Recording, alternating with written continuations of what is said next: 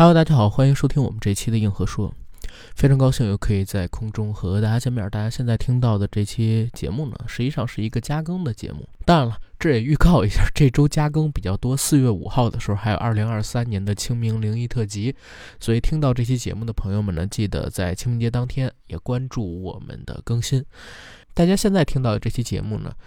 是在三月二十六号上午，阿甘去采访宇宙探索编辑部导演孔大山之后。啊的一个采访素材吧，其实我已经做了视频发在某些平台上了。如果大家有兴趣的话，可以到视频平台上边去看完整版。音频版的话，虽然内容差不多，但是缺少很多素材的展示，因为导演的日程排的特别满。所以这次专访的时长并不长，只有十六分钟。但也正是因为只有十六分钟，所以在这短短的时间里边，我必须要琢磨出来，我对他指导的这部电影最想问的问题到底是什么。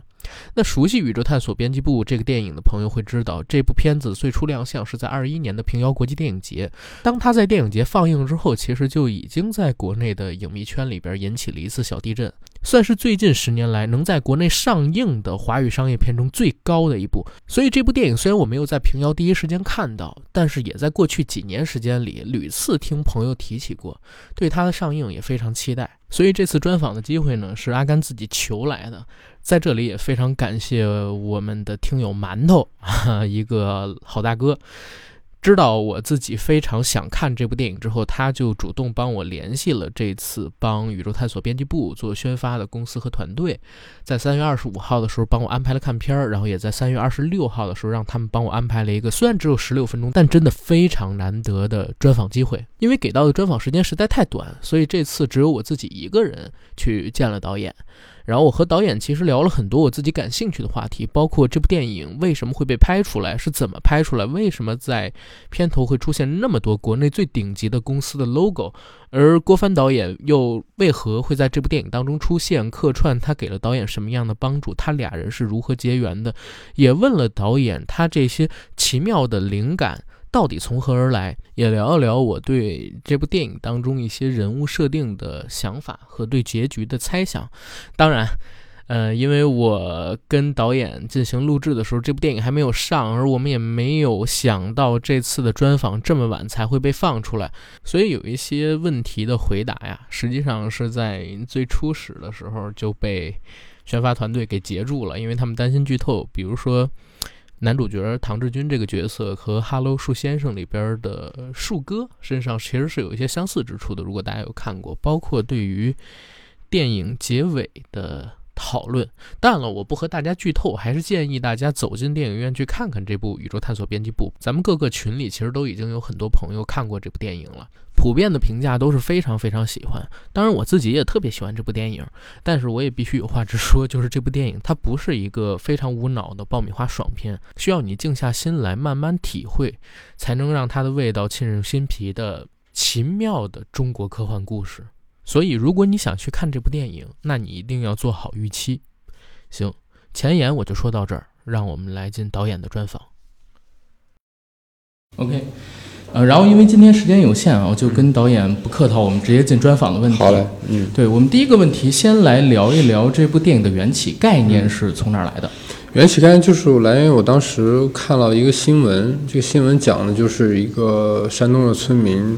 声称家里有外星人啊，然后他就带着记者去他家这个采访，然后他又打开他家的冰柜，然后里面就躺着一个硅胶外星人。啊，就像那个片子里所呈现那个场景一样，明白？对，然后看到这个我就觉得特别酷，然后就想如果把这个拍成一个电影，那就就太太好了。嗯，对，所以才有了现在我们看到的这个宇宙探索编辑部是。对，呃，科幻片其实，在大众的普遍印象当中，它都是大成本，然后重视节、重工业的电影类型，怎么会想到用现在这样一个特别的形式来拍摄宇宙探索编辑部这么一个片子呢？呃，因为那样的科幻片我也不会拍啊，就那那那种就难度太高了，对，无论是制作难度、对导演的能力要求的这种难度，以及导演自己的身身体素质的要求都很高，啊，所以我觉得我我做做做不到，做做不了那样的片子，所以只能在自己的这个呃嗯有限的认知或者是能力里面去完成这样一个电影，嗯。而且我觉得这个电影也能这种形式吧，就是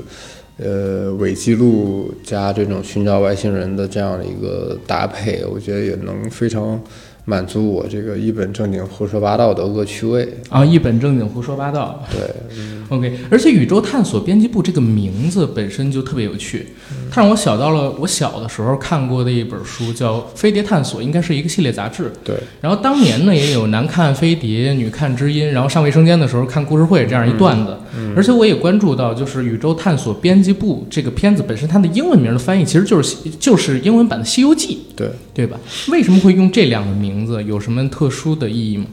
呃，宇宙探索编辑部有两两层的含义吧。第一个就是您刚才提到《飞碟探索》那个杂志，嗯其实这个杂志的原型其实就是《飞碟探索》那本杂志啊啊。然后第二个就是，呃，编辑部的故事这个情景剧，呃，因为我我很喜欢王朔，然后我就，呃，喜也就特别喜欢编辑部故事这么一个情景剧。然后它里面的设置就是葛优他们所在那个杂志社叫《人间指南》嗯人间嘛指南，隔壁那个就是从来没露过面儿的那个杂志社，就叫宇宙探索编辑部，也就是我们这个片子的来来源。我就想做一个梦幻联动吧，也是，就是我想拍一个当年在编辑部故事里面没有露脸那个杂志社，嗯他们现如今的一个状态是什么样的？对。明白？那为什么叫《西游记》呢？英文名？呃，《西游记》是因为我觉得我开始写这故事的时候，嗯，出现了唐人街这个人物之后，我就觉得他特别像唐僧。嗯啊，他其实像唐僧一样，他们都是带着一个一个一个困惑他终身的问题，踏上了一个寻找答案的旅途。嗯啊带领着他的小伙伴们，对，就特别像唐僧带着这个徒弟们去西天取经嘛，嗯。这么一个，我觉得这个内核上其实还挺相近的，所以我也想做成了就是一个当代《西游记》的这么一个故事。对明白。所以孙一通他的名字是对应孙孙悟空然后那根骨头是对应的金箍箍棒然后他头上的锅不是气咒功热啊紧，OK，箍咒 啊虽然那个锅的来源灵感是来源于当年气功热的那个造型，是但是我觉得放在孙云通身上，他又能指代的是紧紧更多的。东西。对，对，然后这部电影其实是我最近几年吧，或者说这些年以来看到的国产电影当中特别特别的一部，因为它有一种特别强的荒诞属性，同时呢内里又很诗意。然后如果深挖下去呢，甚至还有一些伤感，比如说杨浩宇扮演的这个唐志军，他是一个堂吉诃德式的人物，嗯，在不合时宜的时代里边执拗地做着这个宇宙探索的梦，这种不被周围人理解的执拗外化出来，就有了这种非常荒诞的喜剧效果。说通俗点，就是您刚才说的那一句，在别人一本正经对你掏心掏肺的时候，他在别人看来是一本正经的胡说八道。宇宙里所有的异常波动，都是可以通过这个雪花点展示出来的。这是我们嗯观察和监测宇宙的一个望远镜啊，可以这么理解。我们以前有一个研究对象，他就是通过观察这个雪花点，然后用这个很简单的这么一个装置，接收到了来自外太空的嗯，就是来源未知的信号。他他就这这样子，这样。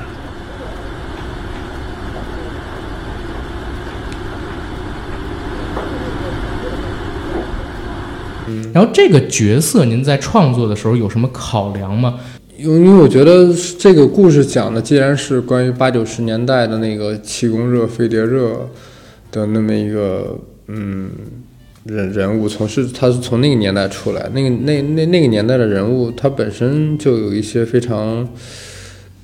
辨辨识度特别高的一些属性，就是那我觉得那那个年代他们都有一种普遍的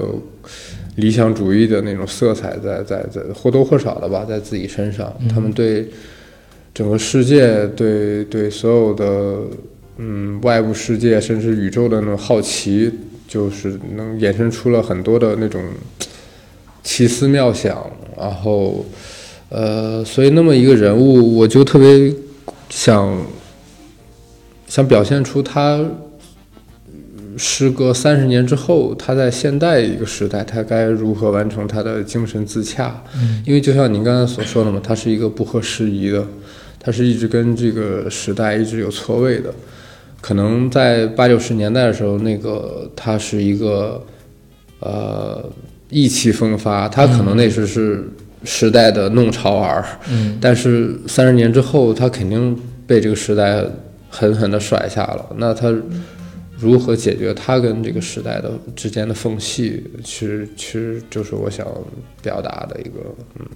他一直卡在这个缝隙里，所以他不合时宜的。对对对，嗯 OK，而且《宇宙探索编辑部》这个片子为什么说的特别啊？是我看到了很多非常妙的梗，或者于我而言甚至有点怪恶趣味的梗，比如说刚才我们提到的像。呃，唐志军啊，孙一通他们名字对应《西游记》，其实是富有深意的梗啊。还有一些就像是气功热时期为了接收宇宙信号，然后带的头顶锅，然后包括硅胶做的外星人那场戏。您刚才说是看到了一个新闻，但我之前想到的是《大内密探零零发》，然后它里边那场外星人解剖的戏，然后还有的话就是有点像幺八幺八黄金眼跟走进科学里边走出来跑出来的那种场面。然后再有片中驴子和孙一通的突然消失，然后在很远的地方突然出现，又让我想起当年也是嗯非常出名的黄延秋事件，这个很像，都是非常荒诞好笑的。但是我因为又自己知道这些东西曾经真实的发生在中国，然后我也看到过这些报道，所以就又不会觉得很离谱。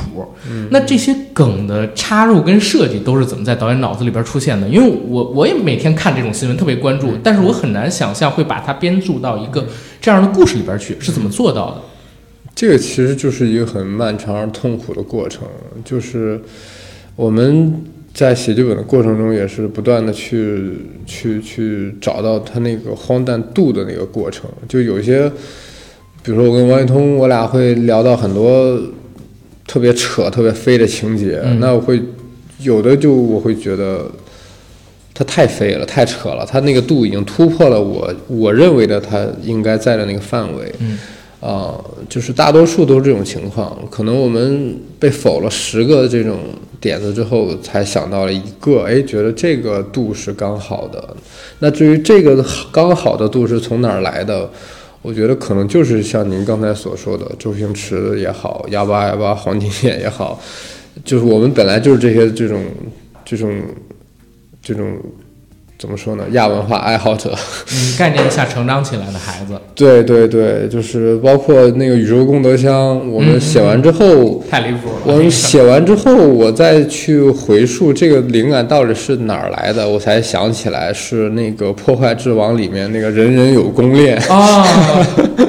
啊，是的，是的，对，是就是那个东西，就是我从小特别喜欢，因为大家都是看周星驰电影长大的嘛，所以他这个东西对你的影响，它已经变成一个潜意识里的东西了。嗯，对，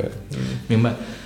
师傅，学费，嗯慢着，干什么？这些都是我的血汗钱。哎呀，你放心，我明白的，我很快把你训练成才的。哎，慢着，有什么事儿啊？你不是说有潜力的不收学费吗？问得好，你等一等啊！其实这些钱不是我收的，是捐给中国万千苦难同胞，使得人人不只有书读，还可以人人有功练。哦，原来这么有意义啊！是啊，放下去吧。呃，我在看完片子之后，其实和一同观影的几个朋友，我们稍微聊了聊，就是大家对于结尾部分的处理其实是有些不同看法的，因为这片子在结尾部分相对碎片化一些，然后模糊了到底是幻觉还是现实，嗯，是一个难以走出丧女之痛的中年男子的幻想啊，还是一切终结之后的回溯？嗯，导演导演可以讲一讲自己对这个故事结尾的理解吗？嗯，他就其实就像您说的，他对丧女之痛的一种自我疗愈或者是自我和解嗯啊、其实是完成了。因为他最早唐人年轻的时候，他是怀抱着拯救全人类的一种妄想，对吧？他要寻找外星人是为了解救全人类，他为了这，他要需要让全人类进化啊。然后其实到最后，他发现他。他真正学会了或者得到的只是自我的和解啊、他先让自己回归某种人性，嗯对，啊、所以他跟他女儿的和解，也就意味着他他自自己的某种解脱吧。嗯明白。咱们嗯采访的时候，其实这个片子还没有正式的上映。然后目前《宇宙探索编辑部》在豆瓣上的评分是八点七。嗯，那最初看到这个分数的时候，您是什么心情？因为这应该是十年来开分最高的国产商业片，在上映的这些电影里面。然后觉得正式上映之后，大家又会怎么样来看待这部电影呢？嗯，就当时开分的心情，我说出来可能会有点凡尔赛，嗯，因为就因为我上一个短片开分的时候也是八点七，嗯所以我看到看到这个八点七的时候，觉得嗯行吧，嗯就是嗯还是这个分数，但是对对就还行，对嗯。啊，这个这个回答确实非常的凡尔赛。是对对，所以这种东西就很难，真的就是大家能让大家接受，就就感觉说出来会被打，但事实确实是这样，因为我觉得我我上一个短片就是《法治未来史》那个，就我觉得那我随便拍一个段子都能八点八点七，那我现在这么呕心沥血拍了这么多年的一个作品，竟然也是八点七，我其实心里有点唏嘘的，其实是，嗯是，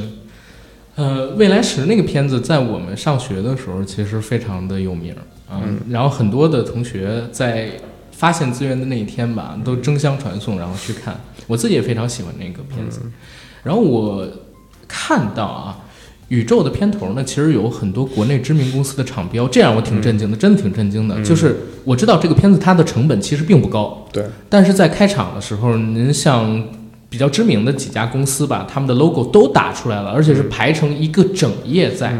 这让我挺震惊的。所以就想知道为什么这么多的公司会参与到这部小成本的处女座电影里面来？是呃，您去找他们一家一家的聊，还是剧本发过去之后，他们就非常感兴趣，想要参与进来呢？嗯，就之所以片头有这么多国内最头部的电影公司参与，当然是跟我没有一点关系的 啊，就是因为这全都是郭帆导演的嗯帮我得到的一个结果吧，就是可能 很多青年导演在第一次创作时要面对的那些来自于投资方的压力的。或者是跟他们去去沟通的一些问题，在我这儿都没有，因为完全是郭帆导演帮我解决了所有投资的呃问题。就我在开拍之前、之后，我从来没有见过任何一家投资方。对，但他们都来了。啊，对对对，呃，那郭帆导演跟您是怎么结识的呢？然后他在片子里边那段故事，就是他客串那个戏份儿，其实我我开始以为是隐喻你们自己这部片子的拍摄过程，但是照您这么说，好像有点像他拍第一部《流浪地球》时的过程，对对吧？对，我跟他结识就我俩是网友，嗯。啊，就一一年那会儿啊，对他当时他当时刚拍完那个《历险记》，哦历险记对，对，然后我当时大学刚毕业，也拍了一个毕业短片，也是马里奥对，也是改编的《李先记》嘛。嗯然后他就在网上看到了，然后我俩就微博私信认识了。然后后来他去拍《同桌的你》的时候，就把我叫去当同当他的那个导演助理。嗯嗯，明白。所以从那儿之后，其实你们也相识超过十年了，对对吧？嗯，OK，所以才会在这部电影的创作过程中帮助您很多。那我也听说《流浪地球二》里您担任了 B 组导演的工作，然后想听您聊一聊，因为《流浪地球》和《宇宙探索编辑部》其实都属于科幻片这个概念，当然他们的方向是不同的，截然不同的。能聊聊在拍摄这两部电影当中具体的感受有什么样的分别吗？就区别，如果打打个比方的话，就特别像一个路边摊大排档的厨子走进了这个米其林三星餐厅里，啊，就完全是不一样的一种呃感受，嗯，对的，它无论它的规模、制作难度，它的这个剧组人员，然后它嗯制作的流程上，就是跟我自己的那种草台班子完全不一样。嗯，因为《流浪地球二》如果说是它是中国工业电影的巅峰的话，那我我的那个编辑部可能就是中国农业电影的洼地啊、对，嗯，但其实也不是，这部电影它有一种特殊的魔力，嗯，我讲真，昨天其实我在和我的搭档，我们两个人，他他因为时间的关系，那天有会没有去看片，然后我们两个人其实在聊这部电影。我说这个感受很奇妙，奇妙的点在于，我几乎没有看过这样的国产电影。嗯，这个讲真，就是以前呢，我可能像什么《这个男人来自地球》啊，然后像我们看到的一些特别飞的好莱坞的片子，但从来没有想过在国内能出现这样一朵花儿。啊，能出现这么一个电影。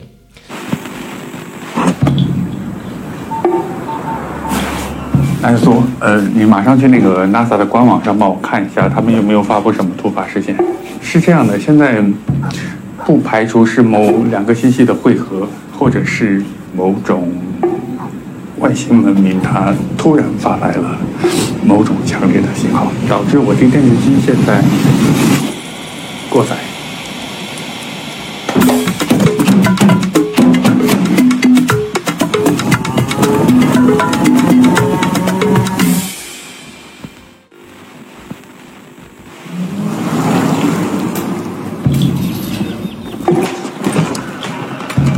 以前啊，我在山东老家种地，有一天晚上，一个大火球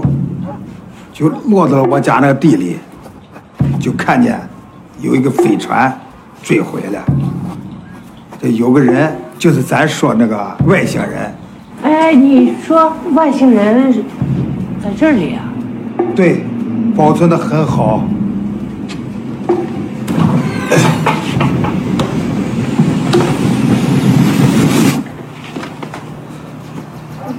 说多少钱？五百二。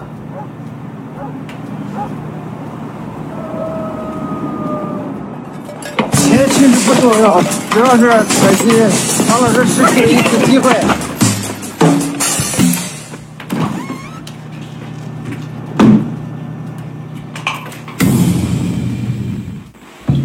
精神病也是我们研究人类与地外文明连接的一个。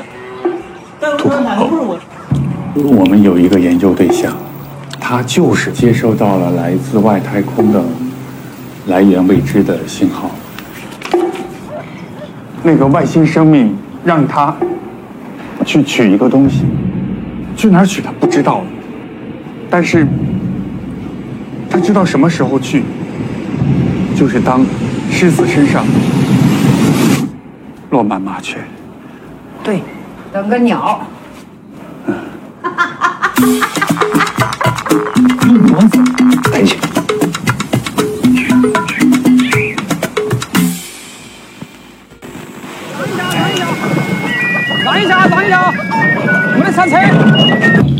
唐老师，九一年成都科学大会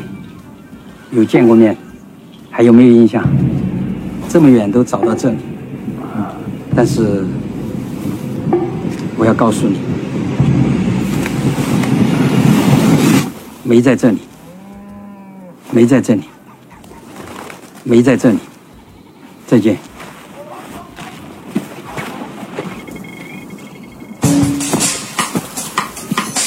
人生大聚会。